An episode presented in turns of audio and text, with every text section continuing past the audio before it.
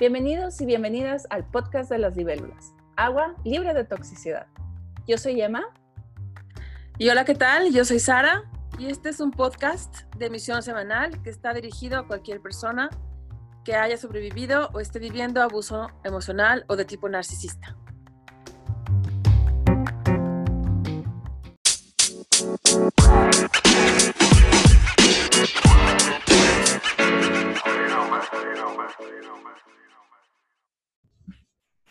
Y esta semana vamos a hablar de la asertividad después del abuso narcisista. Importantísimo tema. Eh, no cabe duda que, muchas cosas tienen que ser recuperadas, reestructuradas, vueltas a sanar, eh, reconstruidas después de, del desastre, del, digamos, de, la destrucción de lo que es haber vivido abuso narcisista, ya sea por parte de una pareja o, de algún familiar, ya sea como hijos de padres narcisistas o como personas que por alguna razón han tenido que verse eh, pues obligados a recibir este tipo de abuso. Y, y, bueno, creo que es un tema importantísimo. Eh, la asertividad tiene mucho que ver con el empoderamiento, lo vamos a ir viendo a lo largo del audio. Y algo de lo que sí me gustaría partir para poder entender cuán importante es recuperar esta asertividad, este poder personal, es el ubicarnos primero sobre el daño que puede uno todavía seguir arrastrando emocionalmente, a pesar de ya no estar bajo la influencia de esta personalidad tóxica. Sí, yo creo que la asertividad uno la aprende de niño, no, no solo con eh, cómo te hicieron sentir tus padres, con lo que eres y lo que mereces y esto, lo que está bien, lo que está mal. Todas esas líneas de lo que está bien, lo que está mal, lo que eres y lo que mereces.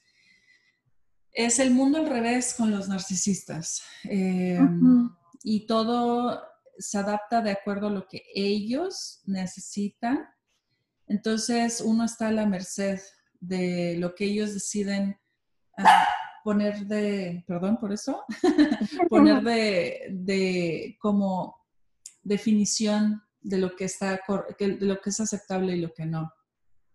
Sí. Eh, Me gusta que lo describes esto de aceptable y no, porque tiene que ver con las leyes no habladas, tácitas, que se dan en todo tipo de relaciones para entender temas desde roles dentro de la familia hasta cuestiones que implican derechos personales o derechos por ser ser humano.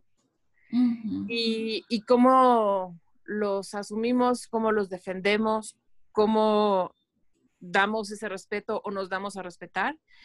Y como dices bien, en una familia de este estilo o en una relación de este estilo, poco a poco se van eh, borrando esas leyes naturales de, de derechos humanos o de simplemente amor en las relaciones, como habría que ser, o sea, y la confusión se va adentrando hacia, hacia el interior de la persona de tal manera que después ya no queda claro cuál es tu rol o cuál no es tu rol, qué que, sí está permitido pedir, que no, que, tienes que demandar, que, estás obligado a, a, defender si es tuyo o no es tuyo. O sea, todo eso se confunde y presente a partir de esta manipulación de la realidad emocional de la familia o de la relación para que la persona tóxica reciba eh, pues suplementos narcisistas o beneficios que únicamente son para su propia eh, realidad alterna, para su egoísmo, más allá de cualquier sentido de comunión, ¿no? O de fraternidad. O sea, totalmente quedas excluido de esa realidad y, y bueno, es fuertísimo. Es fuertísimo porque te desencaja por dentro. Sí, sí, y, y son las, es la, la, base de lo que se construye, eh, sobre todo si Yo creo que afecta mucho más cuando tu familia de origen es eh, desde un principio narcisista, porque es tu base, pero también una relación narcisista puede ser amorosa, me refiero, o de trabajo también.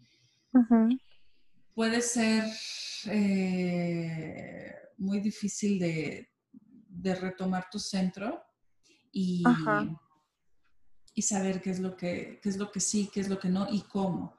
Eh, porque la asertividad, yo creo que es importante eh, definirla como no es solo decir, oye, aquí está mi límite, sino decirlo en tiempo y forma, como algo natural, como...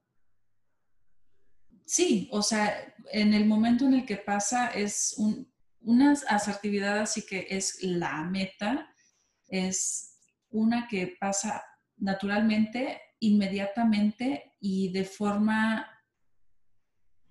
no violenta, agresiva, sino más bien como... En el ah, punto medio. Sí, en el punto medio.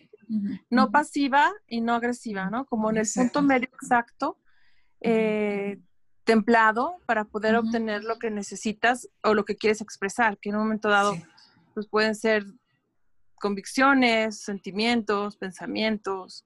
Sí. sí, es una habilidad social la asertividad y nace de un lugar de autoconfianza. Sí, y de saber qué es lo que está bien, qué es lo que está mal, qué es lo que está arriba, qué es lo que está abajo.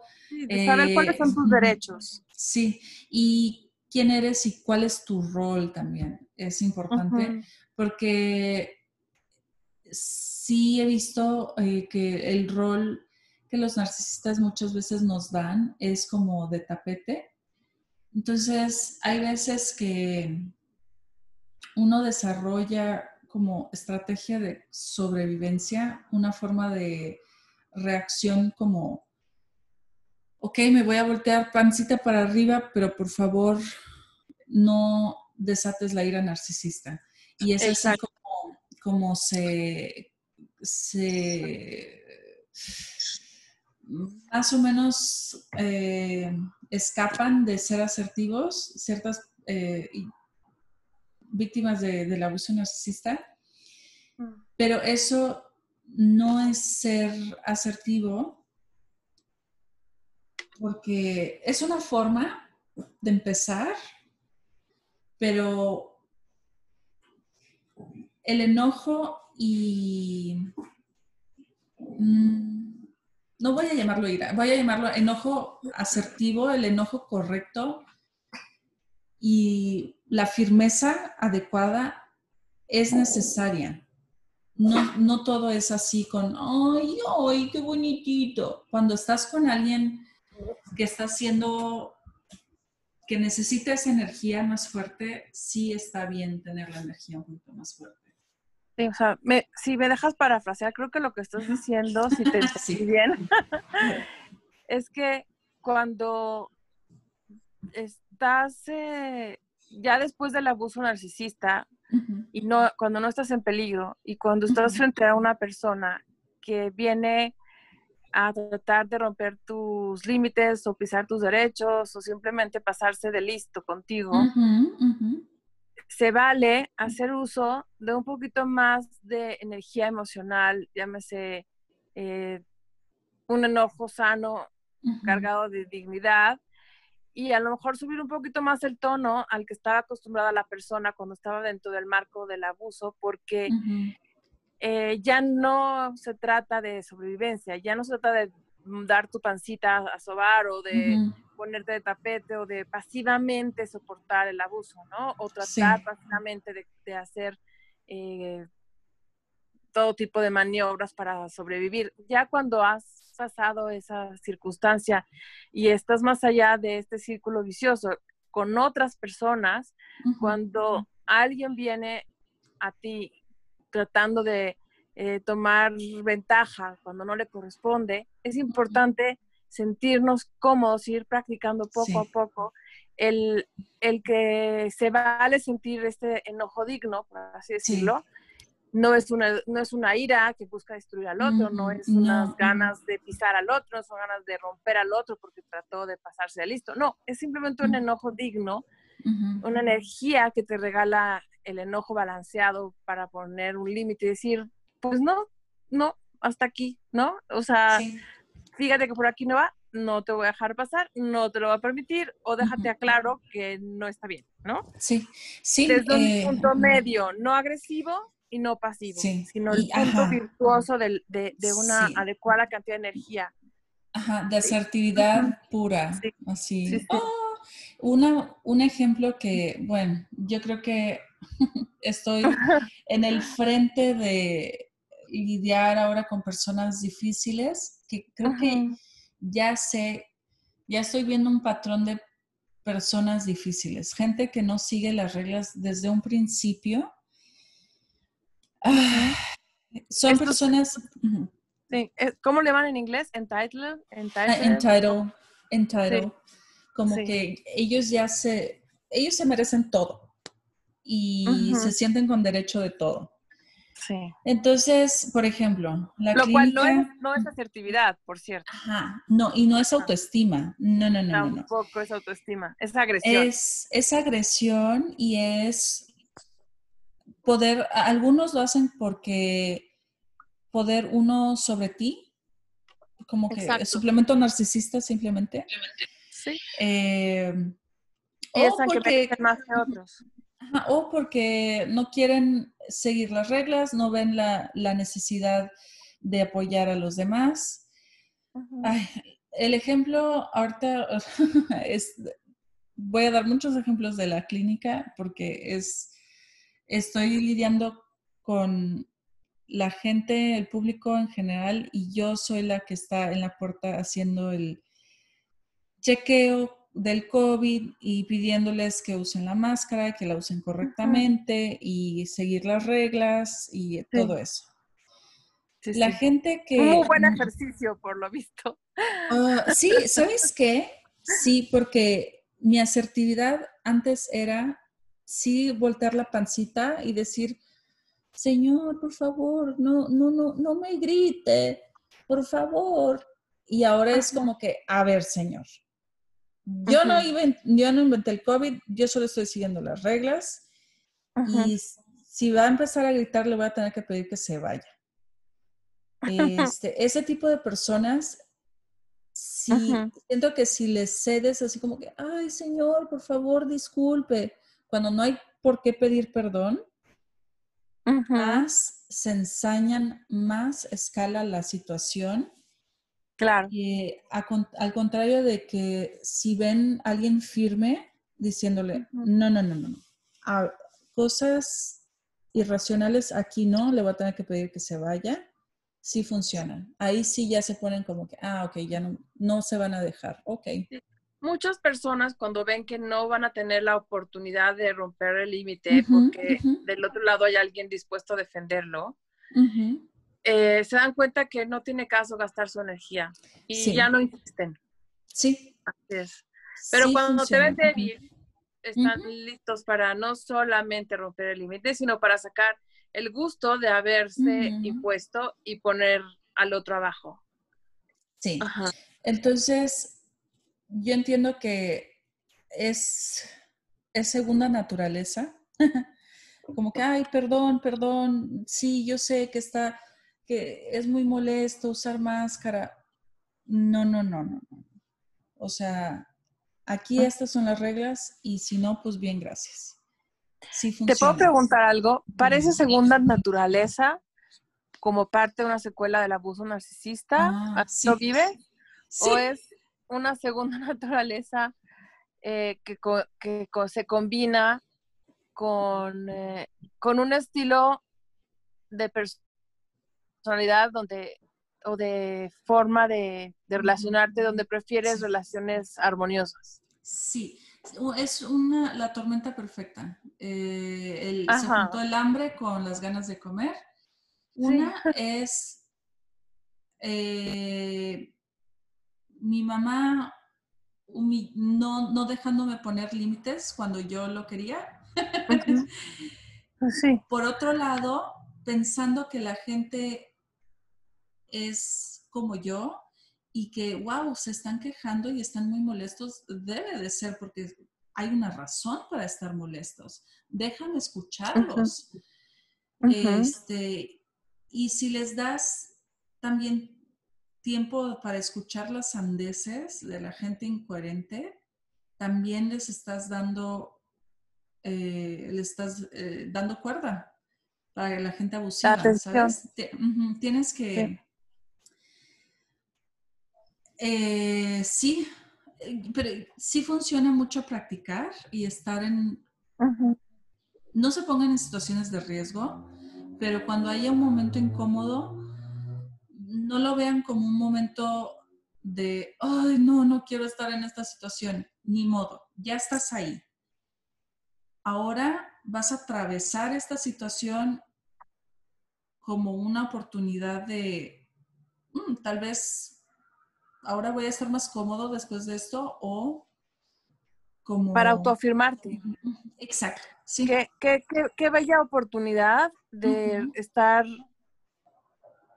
eh, alegóricamente hablando, metafóricamente hablando, detrás de ti mismo apoyándote y siendo este defensor de tu propia voz o de lo que es justo o de lo que corresponde, sin necesidad de entrar así como en un rollo de guerra, para nada, pero tener la fortaleza, la certeza de que eso es lo que toca hacer, sin miramientos a que el otro vaya a enojarse o no enojarse, porque ahí es donde está la parte del estrés postraumático, ¿no? De este miedo a que el otro se enoje, pero no pasa nada si el otro se enoja, ¿no? Se contentará, o sea, será su responsabilidad. Las emociones son responsabilidad del que las posee, no, no, de, no de ti. Exactamente. Sí, y este... Mm, estaba a punto de decir algo, pero se me pasó. Este. También la asertividad a veces se le conoce como estrategias de comunicación, porque se, está planteando el que la persona pueda expresarse también de forma congruente, directa, equilibrada, tanto lo que piensa como lo que siente, así como lo que son sus convicciones, sus valores, y desde luego lo que considera derechos legítimos de una persona, tanto los propios como los de los demás, ¿no? Que en esta circunstancia que tú nos cuentas, pues es un derecho a la salud de todos el apegarnos a las reglas del uso del tapabocas, por ejemplo. ¿no? Sí, y ah, eso es, ya, me acuerdo que es lo que iba a comentar. Eh, porque justo hoy pasó, empezó, la gente, los pacientes deben de venir solos a su cita para no tener el montonal de gente ahí que no debe de estar ahí, claro. este, encerrados todos juntos, eh, a menos que necesiten un traductor, alguien que se acuerde de lo que está pasando, porque hay gente muy viejita, o alguien que les los acompañe para que puedan caminar, etcétera, etcétera. Eso sí se vale. Sí. Pero hay gente que viene con toda la pandilla y estos desde el principio ya, ya los caché que son problemáticos. Uno, porque vienen en pandilla. Dos, sí, sí. Dos, eh, bueno. Vienen amueganados, vienen. Ajá. Eh, ya son personas con problemas que, no sé, dicen, ah, pues aquí voy a sacar mi suplemento para hacer la de tos. Este, y y uno pensaría que, bueno, a ver, voy a dejarlos, voy a buscar un punto medio, ¿sabes? Resolución de conflictos por el, ah, yo doy una parte y tú das otra, con personas difíciles o que no, no sé, no sé cómo llamarlas, personas tóxicas, personas locas, personas narcisistas. Sí, muchas veces vienen cargados del lado agresivo, ¿no? Del, del espectro. De, de, un lado tenemos el lado pasivo, dentro de el, otro lado está el lado agresivo. Sí. Y sí, muchas personas narcisistas o egoístas o egocéntricas o pues así como le llaman, entitled, vienen y, quieren imponerse. Entonces lo van a hacer desde un lado agresivo. Sí, y no, no hay punto medio con ellos. No puedes decir, bueno, yo cedo esto y tú cede lo otro. No. Entonces, hay que... No existe su calidad. Sí, hay que saber con qué gente hacer eso. Yo creo que con el público general, ajá, negociar. Y, ah, algo que me gusta eh, que hace, creo que Dana Morningstar, es que eh, hay que darnos cuenta que no tenemos un círculo, tenemos un montón de círculos, como si fuéramos una cebolla. Y el círculo más externo, que es el público en general, tipo gente que viene a la clínica, es el círculo más externo y esos no han ganado eh, el derecho de pasar al siguiente que tal vez podría negociar. Eh, son desconocidos, desconocidos de la calle, desconocidos que acaban de llegar a mi vida. Este. Como que por qué estarían negociando, qué te estarían ofreciendo o qué te han dado para pedirte algo, ¿no? Y no acepto nada de ellos también, porque muchos vienen así como, se molestan porque les pregunto, ¿tienes, una, ¿tienes fiebre? ¿Tienes tos? Y una señora hace poco, eh, estuve aquí ayer, ¿qué no, te acuerdas? Y no contestando mis preguntas, este, contestando lo que ella quería, como, pues, no sé, señora, no me acuerdo, he visto muchas personas y todo está en máscara, yo qué sé, solo conteste y ya. Claro. Entonces, ese tipo de personas no acepto nada de lo que me dicen. Me quiere hacer sentir mal. O sea, simplemente hay un teflón. No me pueden hacer sentir mal. No me pueden decir lo que hacer. No me pueden pedir ni negociar nada. Porque son extraños de la calle que acaban de llegar a enfrente de mí. Entonces siento que ese es un límite sano con extraños de la calle. Sí, sí. O personas que de repente te hablan, el clásico que te hablan por teléfono y preguntan, ay, ¿es esta fulanita? Y tú preguntas algo, ¿de dónde me hablan? Este, y te preguntan otra cosa y no te contestan y sabes que es una tranza. sí. Entonces, así uno tiene que tratar a los desconocidos sin negociar, sin aceptar, sin flexibilidad. Así es. Cuando la otra persona viene con una actitud eh, agresiva y haciendo demandas, aunque fuera conocido en una primera fase, tampoco tendría uno por qué eh, hacer una negociación si las actitudes de parte del otro son eh, abrasivas. Tampoco. Sí. la, la siguiente capa sería un conocido que puedo ubicar de la vista, pero también sí tienes razón. Si sus formas son abrasivas, no. aunque sea no. A tu ser amado, mm, no. O sea, eso no son formas. Tampoco. De hecho, tendría algo así como, eh, le voy a pedir que se calme y cuando esté tranquilo podemos hablar, ¿no? Sí. sí. Vamos a, tranquilizarnos y cuando estemos dispuestos a, a, expresarnos de la forma en la que nos podemos escuchar, podemos platicarlo, ¿no? Y entonces vemos.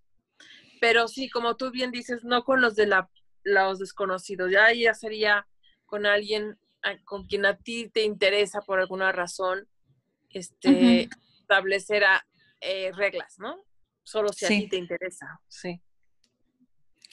Este, y eh, no sé si ¿Te gustaría dar algún otro concepto más? O, eh, sí. me gustaría decir que Eh, este, este, este ir ganando asertividad,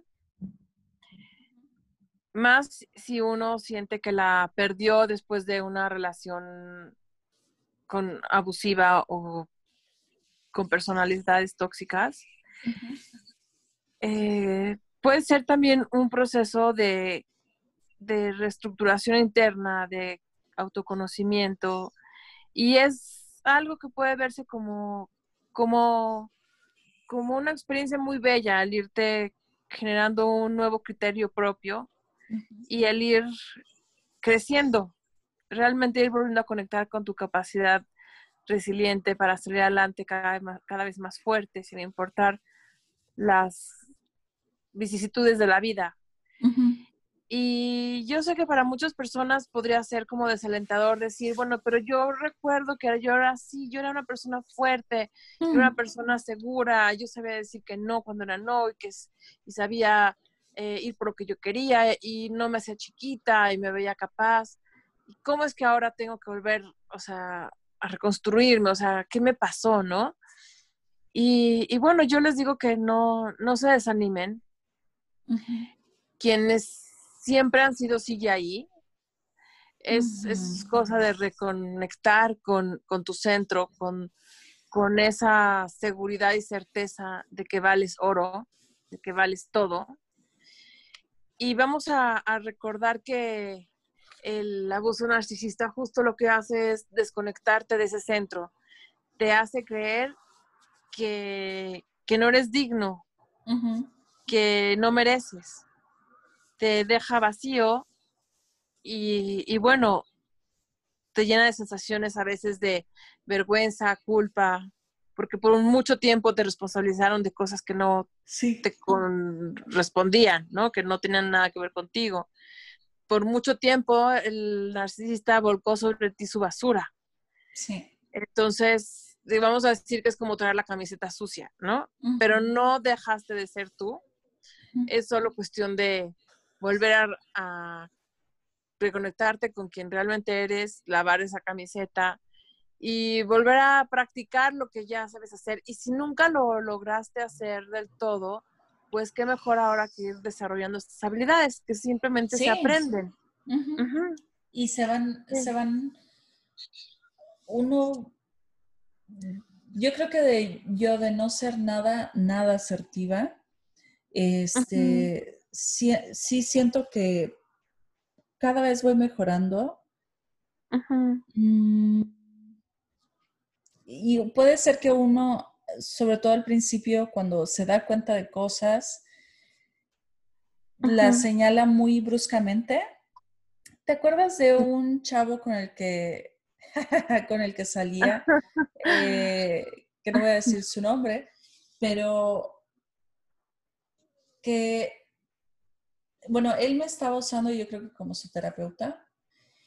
Y cuando yo, yo pensaba que él se estaba abriendo emocionalmente conmigo y que era recíproco.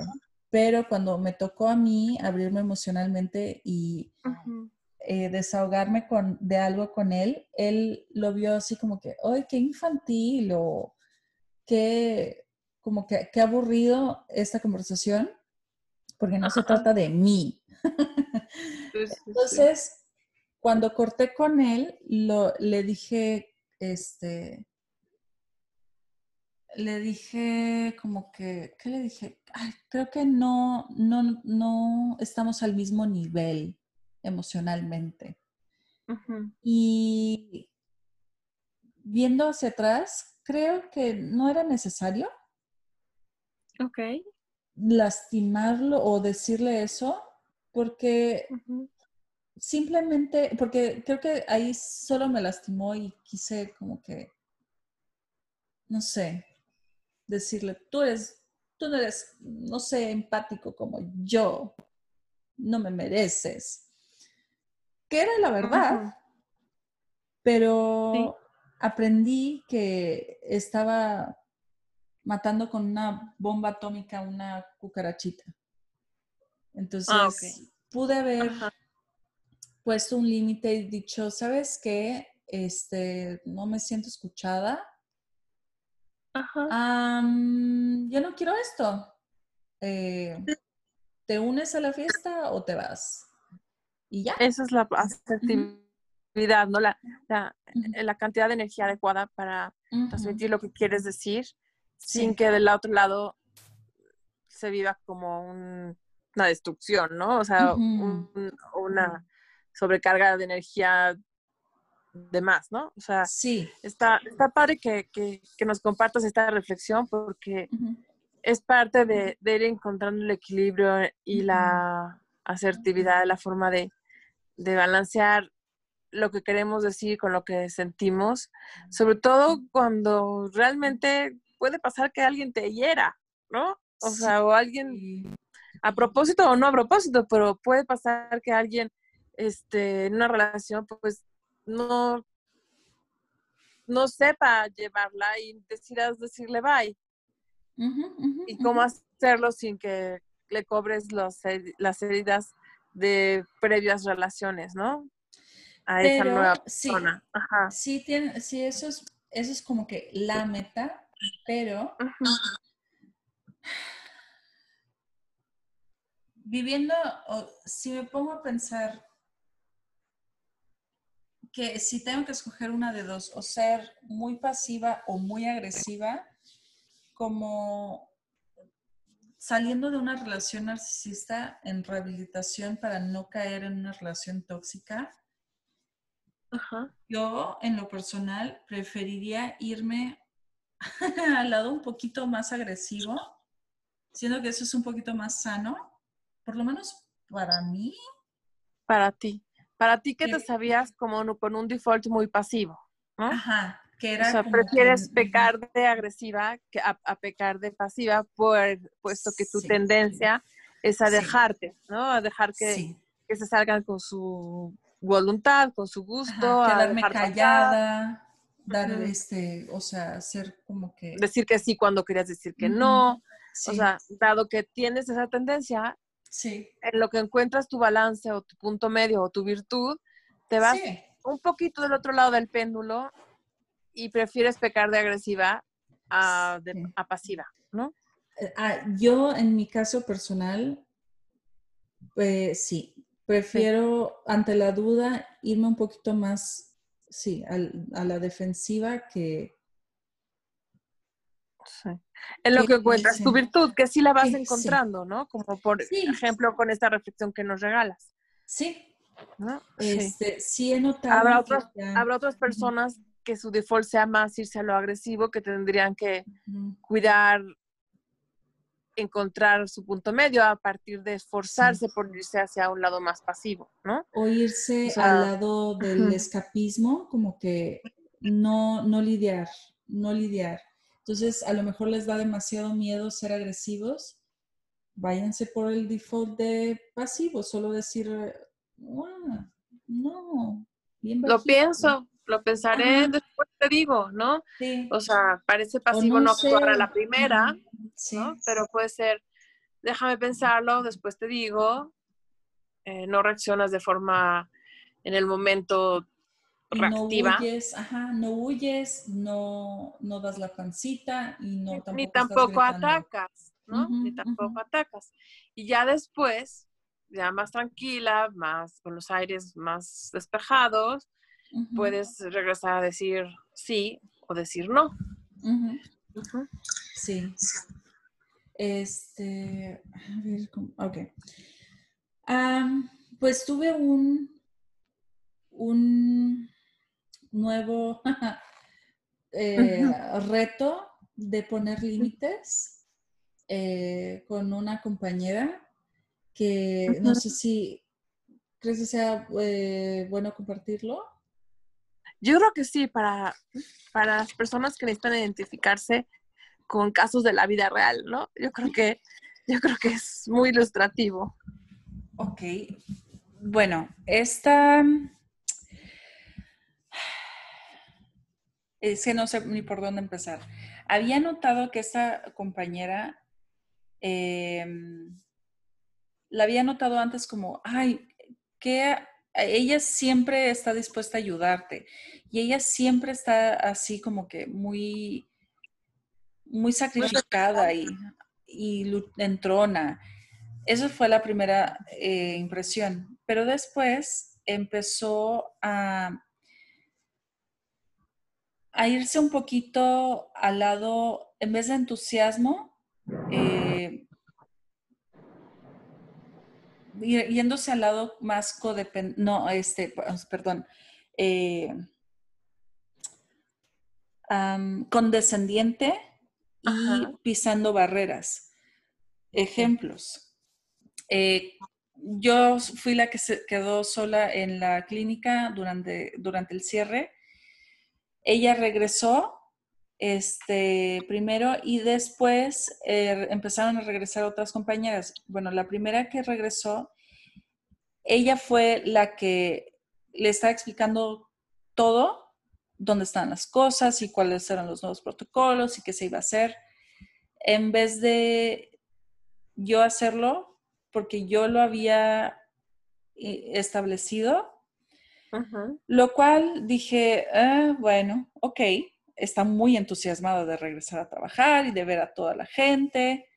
Sí me sentó un poquito mal, pero lo, lo descarté así, como que está muy entusiasmada y por eso ella quiso ser la protagonista del escenario y hacer y decir y todo. Cuando se trataba del producto de tu trabajo. Sí. de alguna forma. y cosas que, y cosas que yo le había enseñado a ella y que ella todavía estaba aprendiendo, entonces no tenía caso que ella lo explicara porque todavía lo estaba aprendiendo. Ah. Es que para no entrar tanto a detalle de...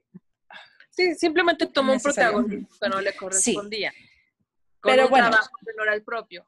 Ajá. Lo vi como está demasiado emocionada. Yo también estaba muy emocionada de ver a gente.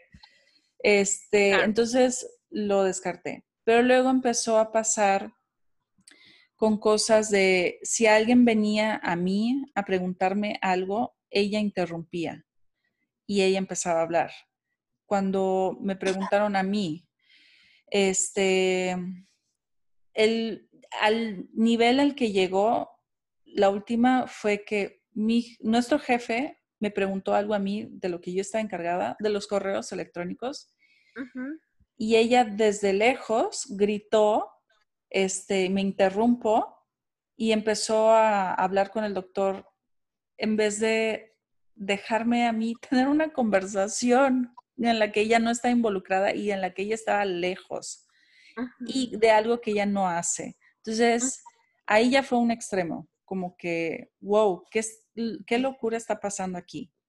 Sí, parece sencillo, parece poca cosa, pero es verdad, cuando una persona eh, se le quita el derecho a responder y responden por ella, la estás, la estás nulificando de alguna manera. Sí. Es muy sutil, como bien sabemos que es el abuso emocional o narcisista, es muy sutil y poco a poco pues va ganando terreno, ¿no? O sea, primero nulifica tu, desempeño, tu trabajo, lo que preparaste en cuarentena para cuando regresaran todas, eh, digamos, eh, eh, digamos, minimizando el que había sido producto de tu chamba y haciéndolo como que era también producto de la de ella. Y después, bueno, por aquí por allá notaste que, hace este tipo de, sutiles eh, formas de mm, nulificar o ignorar o minimizar al otro. Sí, y, y aparte, ahí ya me, afectó, una porque fue así como que, ¿qué onda? ¿Por qué estás gritando y haciendo esto? Eh, también fue enfrente de nuestro jefe. O sea, voy a terminar siendo yo la tontita de la oficina que no sabe hacer las cosas o ni contestar. Y luego eh, se pasó a otras cosas que yo siento que ella estaba, todos estamos ansiosas porque de repente la carga de trabajo se aumentó muy rápido. Y yo he notado que cuando yo estoy muy cansada, dudo de que si lo que hice está bien y empiezo con pensamientos rumiantes como cerré la puerta, voy a checar.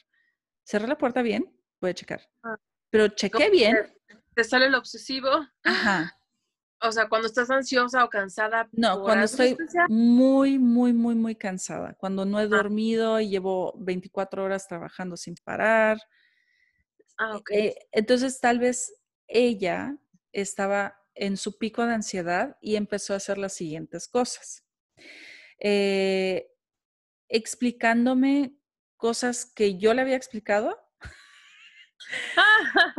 explicándome cosas que yo acabo, hago todos los días, explicándome cosas que obviamente ya sé. Un ejemplo. Ya se había hablado mucho de que, eh, y no con ella, sino con yo con los, los doctores, me pidieron, por favor, no aceptes este tipo de máscaras. Ok. Entonces, llegó un paciente con el tipo de máscara que no se acepta. Le pedí que si por favor podía usar una de las nuestras. Ok, entró, todo listo. Me senté en mi escritorio y ella me empezó a explicar por qué no aceptábamos estas máscaras y dije, ¿qué? O sea, me estás explicando algo que acabo de aplicar y, ¿sabes? No tiene ni sentido y yo también estaba eh, con muchos pendientes y dije, güey, no tengo tiempo para esto. Y me puse a hacer lo mío y la, le dije, ok, ok, bye. Y se ofendió porque no la escuché, ¿sabes? Como que, pero no, no había sentido, no había razón para la que me tuviera que estar explicando ese tipo de cosas. Entonces, ah, para no hacerles el cuento largo, mi súper psicoanálisis no profesional, que creo que ella es, su dinámica de familia es muy codependiente, su situación familiar, este, tiene una, una hermana con problemas, este, y siento que los padres la ponen en una dinámica codependiente de la hermana.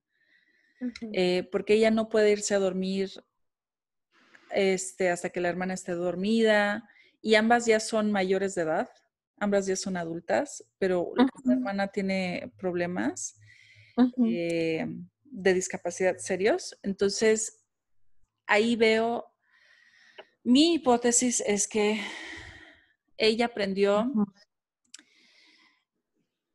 que su moneda social es hacer algo por los demás, dar un servicio, ayudar. Pero hay veces, y eso es la codependencia, uno piensa que está ayudando cuando en realidad no.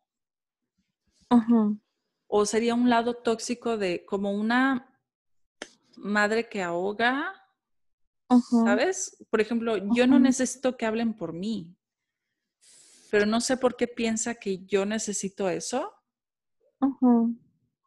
Este, sí, digamos que estás recibiendo los mensajes em, de alguna con sus actitudes que no estás del todo logrando ubicar, si bien desde un lugar de, eh, vamos a decir, donde ella está obteniendo un suplemento narciso al bajarte de alguna forma o estás tratando de analizar para ver si la puedes perdonar y dar como una especie de beneficio de la duda y pensar que lo que estás experimentando como este ruptura, eh, pisada de límites viene de un lugar de, donde ella aprendió a relacionarse a partir de sobreproteger a otros y la sobreprotección siempre va va a implicar er, pasar los límites de otros de otras personas.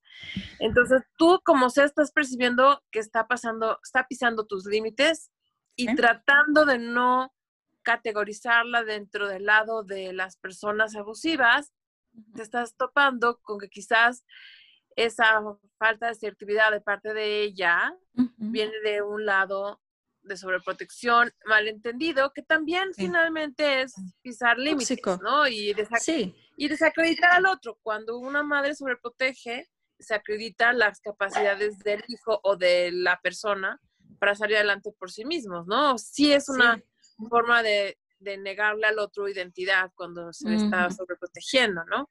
Sí. Sí, exactamente. Y bueno, pensé yo que la mejor forma de atacar esto era en privado, mm, porque no quería humillarla, no quería ponerla en, el centro del meollo. Y dos, pedirle diciendo, yo sé que, o sea, la vibra que me das es que quieres ayudarme, que lo que quieres es ayudar al equipo, ayudar a que salga el trabajo, pero, y le iba a empezar a decir, por favor, cuando alguien me habla directamente a mí, no contestes por mí.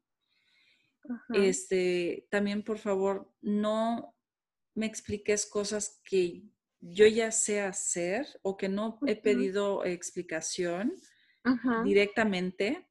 Y ahí ya se súper mega ofendió, se fue, no, no, no pudimos ah, platicar. Sí sucedió, o sea, sí, hablaste con ah, ella. Sí, sí, sí hablé ah, con ella, le empecé a decir eso. Por supuesto que yo, yo lo que hice fue, me sirve mucho escribir mis sentimientos. Siento que ya no están flotando tan etéreamente y ya los pongo más en orden. Entonces los escribí y los puse en orden y dije, quiero cuatro cosas de ella. Y ya se las iba a decir y íbamos a, o sea, yo estaba dispuesta como que a negociar de alguna forma. Este, pero también me estoy dando cuenta, la gente a la que luego le tienes que pedir cosas tan obvias, explicarle comportamiento adulto a un adulto, así cosas muy, muy, muy obvias como vamos a poner el ejemplo de las relaciones narcisistas, como, mm, por favor no me pongas el cuerno. O sea, pues ahí, ¿no? O ¿qué salvación hay? Que estarle explicando a alguien, a un hombre de, o una mujer de 40 años, eso. Claro. Este, eh, bueno, entonces hizo el drama total y yo siento que hubo un drama, porque se puso a llorar, este, ahora todo el mundo está preguntándose por qué está llorando, y entonces ya se hizo público, algo que eh, quería, quería protegerle su ego porque sí entiendo cuando alguien pone un límite, siempre uno se siente así como que, ay.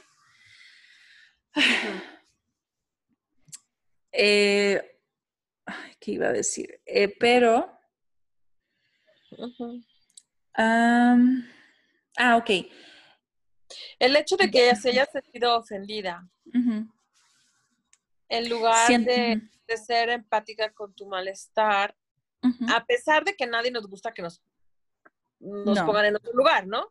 Ajá, a nadie. Eh, denota este y, además volverlo público cuando no lo era, denota otro tipo de necesidad de llamar la atención.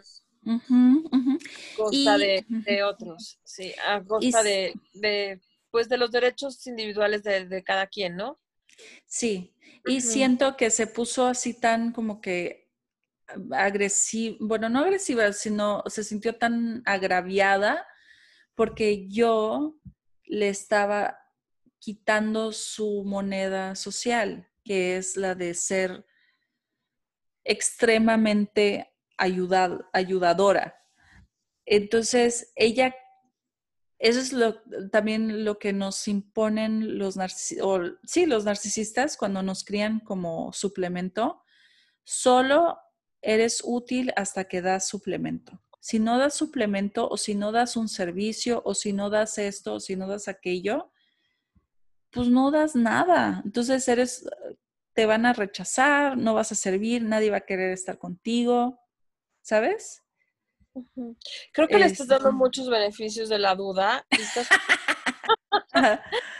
y estás, proyectando, digamos, de forma muy noble lo que podrían ser tus propias historias para, para entender sus reacciones, ¿no? Sí. Es algo que tendemos a hacer mucho los sobrevivientes de abuso para, para tratar de librarnos de varias cosas. Una, de la responsabilidad de que vamos a necesitar mantenernos firmes simplemente poniendo límites y no sintiéndonos culpables por ello. Sí. Y otra también para, para tratar de ver a la otra persona como una persona noble de la que no necesitas sentirte amenazada y también sí. porque nos gusta imaginar que la realidad en donde que nosotros vivimos en donde todos los seres humanos somos iguales, tenemos derechos y nos mm. respetamos mutuamente, también es la realidad que el otro comparte, más si voy a trabajar con ella. Sí. Bueno, eso fue lo primero y luego como que ahí se, se sintió, estaba sentida conmigo, pero dije, bueno, voy a dejar que la bebé llore con su berrinche, se calme sola. De ahí se volvió un poquito más eh, cautelosa de no interrumpirme y así, pero ¿qué crees? Volvió a pasar. Ayer. Mm, Ayer empezó a gritar a través, otra vez de un lado al otro de la clínica, cuando yo estaba resolviendo el problema con dos pacientes conflictivos y con también una compañera pues se equivocó y no nos avisó que iba a haber otra cita entonces se me juntaron todos en la puerta. Pero no pasa nada, nadie se va a morir si, si se tienen que esperar menos de 30 segundos, un minuto, a que yo pregunte, ¿alguien hizo esta cita? A ver, déjame ver esto y ya, no pasa nada.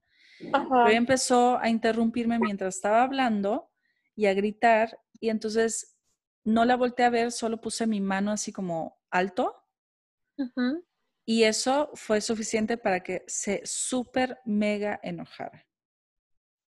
Sí. Entonces, ahí sí le dije, este, me como que yo te estaba diciendo y ah, me, me, empezó a decir, yo te estaba diciendo y no me escuchaste y le dije, sí, pero hay formas de entrar a una conversación y esas no son formas. Y entonces, pensamiento blanco y negro, me dijo, pues ya no te voy a decir nada nunca más. ok, pues no me digas nada, nunca más. O, bueno, no contesté eso, pero solo dije, ok. Y está súper enojada y otra compañera que es más ¿Sabes? ¿Sabes? Dime. Déjame hacer un comentario acá, por favor a veces las personas que tienen pocas habilidades sociales eh, tienen estas torpezas en donde eh, están eh, pisando límites de otras personas. Entonces, sí, se vive así y como parte de, de las consecuencias de esto, pues va a ser que haya roces, obvio, que haya problemas en la comunicación, que, y si a esto le sumas que probablemente se, exacerben las emociones por diferentes distorsiones cognitivas, como la que mencionaste de todo nada, o de eh, tomárselo personal, o, de buscar culpables, o de eh, pensar que si ella lo siente, le da el derecho, etcétera. Eh, bueno, lo hace difícil, ¿no? Sí, sí, se hace, se hace difícil. A veces es todo un arte poder lograr asertividad con personas que tienen este eh, nivel de desarrollo en cuanto a habilidades sociales, pues un poquito bajo, ¿no? Sí. Pero bueno, es, es, el arte de vivir a veces, ¿no? Sí, y ahora también entraron, ya entró una tercera parte, porque la compañera asertiva quiere que no, tengamos problemas. Ajá, otra, persona no quiere que tengamos problemas. Claro. Pero, ¿sabes? Y eso me puso más presión, otra vez como en la infancia, de que es mi responsabilidad mantener que todos estén contentos. Y, ¿sabes? O sea, ¿por qué no le hacen esa... No, no, no me hizo ninguna petición esta compañera asertiva, solo como que dijo, ah, estaría bien que, se, que platicaran para arreglar este problema.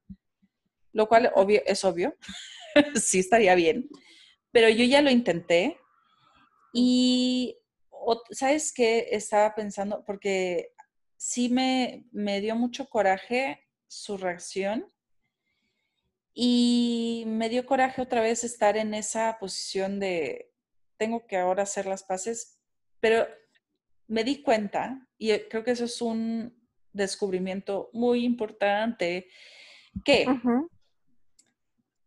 estaba cayendo otra vez en patrones como codependiente tal vez. Eh, ya sé que no te gusta que me llame codependiente, pero patrones de, codependencia, no de codependencia. entrando en esos patrones porque yo estaba así ya pensando y obsesionándome y ruminando y por cómo le puedo hacer para que ella me entienda y cómo le puedo hablar para que ella me escuche y qué palabras, cómo le puedo decir con ejemplos, con acciones. Y sabes qué, eso es lo mismo que me decía con mi ex esposo narcisista, eso es lo mismo que me decía con mi padrastro narcisista, es lo mismo que me decía con mi madre. Entonces, ahí está. y la lección que yo aprendí en esas otras relaciones es que no tengo el control. Por más, puedo decir las palabras más hermosas, las razones más razonables, no van a entrar a oídos sordos. El cambio es posible viniendo desde adentro, pero solo ella va a cambiar si quiere cambiar. Yo ya di mi, mis razones, estoy abierta a negociar ciertas cosas, pero mm, eh, yo creo que en cosas básicas como mi derecho a ser adulto, a hablar por mí misma, a no ser suplemento, es, es inmutable, se va a quedar ahí. Mira, hay algo que se llama soft, soft skills, que dentro del grupo de las habilidades sociales le llaman habilidades blandas.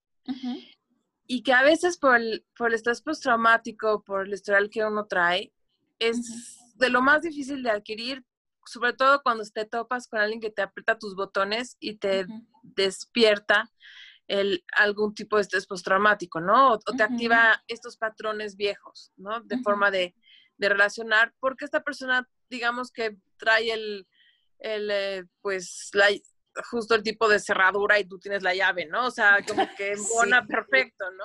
Sí. Entonces, yo creo que está padrísimo lo que dices de volver a conectar con la realidad, de que no está del lado tuyo controlar cómo la otra persona reaccione o no reaccione, diga o no diga, si se mete o no se mete, si habla de más o no, sino que tratar de tu lado de desengancharte y conectar con este sentido común que también te permite como manejar a las personas con una flexibilidad eh, que te da una actitud positiva, decir, yo no, yo no tengo problema, yo estoy tranquila, este, si quieres seguir interrumpiendo, pues ya, que interrumpa, le volveré a decir, espérame tantito, estoy hablando, y ya, ¿no? O sea, sí. simplemente, si quiere volver a meterse cuando con algo que no corresponde, pues le diré mil gracias, pero de esto yo me ocupo y ya, ¿no? O sea. No, ¿sabes qué? Yo creo que ya ni voy a decirle mil gracias, sino decirle, ¿sabes qué? bueno, ¿sabes yo te expliqué esto. Sí, sí, sí. Sí, sí, pero creo que ahora ya voy a. No voy a dar la pancita tanto. Sí sé lo que te refieres, sí sé lo que te refieres. No, a lo que me refiero es a, de forma elegante, ser firme. Sin necesidad de acudir a, una firmeza que venga desde un lado de, eh, de confrontación, ¿no? O sea, mm. sobre todo porque esta persona rápido se va a ir hacia allá. O sea, sí. Y como dentro de la asertividad también está el que tú mantengas eh, tu lugar de trabajo. Sí. Es, es importante que a pesar de que va a parecer que le estás dando un avión elegante, pues sí le vas a dar un avión elegante que a lo mejor no se merece, pero igual se le puede dar las gracias a alguien para decirle gracias, prefiero que no. gracias, entiendo que tienes buenas intenciones, pero no. Gracias por tu servilismo, pero no necesito. Eh, te agradezco por tu buena voluntad, o sea, estás como proyectando buenas intenciones, yo lo sé. Vamos a suponer que las hay ahí, porque es más fácil lograr armonía en un espacio de trabajo si las proyectas así, a que si nos miramos unos a otros como que estamos en guerra, ¿no? Sí, estoy de acuerdo. lo que estabas tratando de hacer en un inicio, cuando decías, bueno, voy a tratar de entender a esta mujer, que ella viene desde un lugar donde le enseñaron que para tener un, ser vista necesita eh, ir, y rescatar, a alguien aunque no haya nadie a quien rescatar, ¿no? Sí. O ir y, y sobreproteger a alguien aunque eso implique nulificarlo. O ir y este, ofrecer ayuda y desocuparse de su propio trabajo y, perder esa claridad, ¿no? De dónde están los límites, de quién se ocupa de qué. Entonces, entiendo que es molesto, pero es importante para que tú no te enganches, que ubiques que no viene, vamos a pensar por ahora, desde un lugar de, intento de, de, bajarte para ella subirse, eh, digamos, de autoestima desde un lugar narcisista, lo hace para darse un sentido de valía por sus propias creencias internas de desvalidez, ¿no? De no tener eh, valor simplemente por ser. Entonces, se le puede agradecer sus buenas intenciones eh, cuando sea necesario para generar, digamos, conexión. Siempre se puede generar conexión validando algo en el otro. Pero ¿no crees que está ella teniendo su suplemento Mm, no vamos a llamarlo suplemento narcisista, pero suplemento codependiente, cuando yo le agradezco por algo y ahí es la migajita que sigue un poquito y un poquito más. No, vamos a decir que lo cortés no quita lo valiente, ¿no? Dicen en, español mexicano. O sea, ¿qué quiere decir? Tú puedes ser completamente política, perfectamente diplomática, puedes hacerle sentir muy bien al otro y al mismo tiempo poner un límite y decir no, prefiero no, no gracias. cuando necesite te digo, qué amable, ya voy a saber que si necesito algo, voy a, vas a ser la primera que, a la que le pida. O sea, sí, pero no, entiendo, pero es, no, estoy en desacuerdo, porque la forma en la que entra a interrumpir, es como que estoy haciendo lo mejor por la clínica y por los pacientes. y así me descalifican. Tú sabes, mejor que nadie porque estás ahí el tipo de actitud y tono. ¿Ok? Entonces, sí, no te podría yo decir que sí o que no, o sea, pero nada más si ten cuidado de no entrar en enganche, de no, no que no sean tus reacciones eh, movidas por este estrés postraumático, como si estuvieras frente a tu padre, eh, tu, a, tu padrastro o, un ex, cuando en realidad solo es una compañera de trabajo toda... ¿Cómo bemba. Toda, bemba. ¿Así le llaman? no, ese es en México, toda bemba, toda ah. meca. No, no me la sabía. O sea, esas personas que pues, como que no saben su lugar, ¿no? No se ubican. Sí, sí. Entonces, pero no por eso significa que la que necesitas enseñarla y educarla y no. Nada más con que logres em, tú poder trabajar tranquila, contenta. Sí. Cuando ella se, mueva de su lugar y pierdas como sus límites, amorosamente la, la, la, la empujas tanto para atrás, ¿no? O sea, elegantemente. Me gusta una frase que, decía Winston Churchill, que decía que el arte de la diplomacia era poderle decir a otra persona que se vaya al hell, al infierno, y que se vaya feliz. Sí, sí, pero sabes que eso es entrar otra vez. Otro, eso, que no, eso que no quiere oír y que vaya contento. Eso también es parte de la asertividad. Mm, sí, pero eso es entrar otra vez en lo que yo estaba antes por eso estaba rumiando, porque quería encontrar esa, eso que le iba a hacer irse al hell feliz. Pero sabes que no, no hay. es una persona irracional y va a reaccionar irracionalmente a límites racionales. Entonces, eh, no puedo manipularla para que se vaya al gel feliz, porque no tengo ese no, poder. No, no es manipulación. No, no, no, es, o bueno, no manipularla, sino no puedo hacerle entender. Es, recordar dónde están tus límites. Sí. Es recordar dónde, dónde no. Lo que voy a hacer ya no es hablar tanto con ella, razonar, simplemente decirle, aquí está mi límite, aquí está mi límite y aquí está mi límite. Y si no entiende y escala, a pesar de yo poner mis límites, voy a, sí lo voy a subir de nivel. Porque, o sea, básicamente la voy a ir a acusar. Porque... ya sé, ya, ya nos metimos muy a fondo en el ejemplo. Este, sí, si realmente descubres que hay un dolo y una mala intención y un sabotaje de tu trabajo, claro que es algo que amerita acusar. Acusar, ¿no? Entre comillas. O sea, claro que amerita a lo mejor pedir que una autoridad intervenga para que quede otra vez claro hasta dónde llega el trabajo de cada quien, ¿no?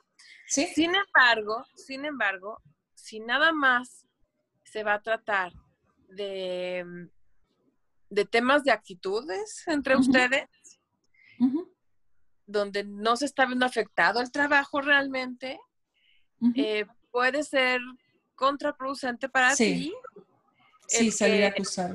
el que lo lleves a una escala mayor. Entonces, la asertividad también es saber lograr tu objetivo, no nada más encontrar las formas adecuadas y los tiempos, sino lograr tu objetivo. A veces va a implicar mm, formas más pasivas, sí. A veces va a, ser necesario formas más, más agresivas. Es, es, no es fijo, o sea, es un poco en base a la, digamos, circunstancia, ¿no? Y a todos los pormenores de la situación. Y desde luego tienes que acordarte de que aquí la persona principal eres tú y no la otra.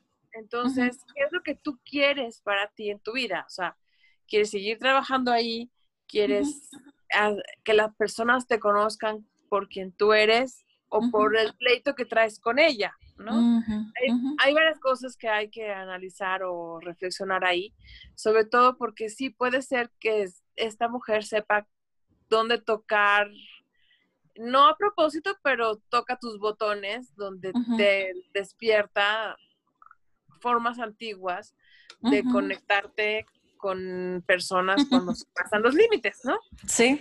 Entonces, sí, sí es algo como a trabajar en terapia y, creo que es un, ejemplo padrísimo para todas las personas que nos están escuchando, porque es, es padrísimo ver cómo siempre es posible que nos encontremos a alguien que nos toque los botones, no importa si hayan pasado 10 años, 20 años, 30 años, si ya estemos, bueno, como empáticos estrella hace mucho, eh, porque siempre es posible sanar y, liberarse y crecer a otro nivel, ¿no? Entonces, puedes agradecer la oportunidad ¿Sí? que te pues da la vida de, en cortito, ir sanando esto con esta persona.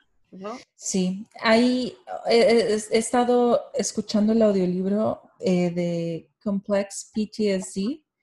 Eh, lo, ¿Cómo lo traducirías? Trastorno estrés postraumático complejo. Ajá, eh, de Pete Walker. y me gustaría compartir 15 segundos de un capítulo que él llama mm, em, ejemplos de flashbacks emocionales. Y siento que para mí eso fue un flashback emocional. Eh, él, él, lo que va a describir él ahí. Ajá, él describe cómo reaccionas, cómo tienes tus flashbacks emocionales y más o menos de dónde provienen. Y bueno, escuchen esto. Sense of feeling small, young, fragile, powerless, and helpless is also commonly experienced in an emotional flashback. Eh, dice, sentirte pequeño, joven, invisible, es común en un flashback emocional. And all symptoms are typically overlaid with humiliating and crushing toxic shame. Y sus síntomas son, eh, tienen que ver con humillación y una vergüenza tóxica muy grande. Em, y habla después de la vergüenza tóxica. Y siento que ahí la fibra que me tocó fue la vergüenza tóxica de, mi madre por cuando me defendía, cuando quería defenderme, fui inculcada con vergüenza tóxica. Entonces, es esa niña diciendo, no me vas a hacer sentirme pequeña Soy grande y soy útil. Sí, sí, sí. Y hay un flashback emocional y por eso está tan, o sea, por eso está tan como carne viva, tan ah. emocional. Sí, sí, sí, qué bonito insight. También por eso eh, tan difícil de pronto algo que podría ser tan simple, ¿verdad? Sí. Y entonces, cada vez que se topen con algo que les toque una fibra, solo eh, la única salida del bosque es a través. Uy, pues ni modo, a explorar esa ira, esa vergüenza, ese dolor, ¿por qué duele tanto? Con aceptación y amor incondicional. Sí, y, y, después te recomiendo, y también para quien los, nos escucha, hay técnicas de emotional freedom therapy o técnicas eh, que se usan de, de, lleno ya desde hace tiempo para el estrés postraumático que pueden ayudar a, liberar esos traumas encapsulados que de pronto se activan, ¿no? O esas em, formas automáticas que parecían estar más allá de lo que uno cree, porque puede ser que efectivamente tú ya has trabajado muy a fondo lo que son las creencias involucradas con estos temas, ¿no? Pero a veces eh, los traumas quedan como, pues, engranados, a un nivel como preverbal casi. O, como hemos platicado en algún otro podcast, eh, pues eh, están ligados a, lo que el cerebro interpretó como un tema de sobrevivencia. Y, ahí la corteza prefrontal, con todos los cambios de visión, de creencias, no siempre tan rápido puede actuar. Actúa más rápido el, el cerebro para, para defenderse, para atacar cuando se siente en peligro, ¿no? Sí. Entonces, bueno, pero pues a, a, trabajarlo y es bello también saber que, que librando todo esto uno se convierte en un ser humano muchísimo más grande Sí. Que no lo hubiera vivido. Sí, es cierto. Más completo, más, eh, sí. A pesar de, pero eventualmente tienes bendiciones ahí que, que, conectar y, y, cultivar y atesorar para ti después. Sí. Bueno, pues. pues mil gracias por, compartirnos esto. Gracias. creo que todos nos sentimos identificados.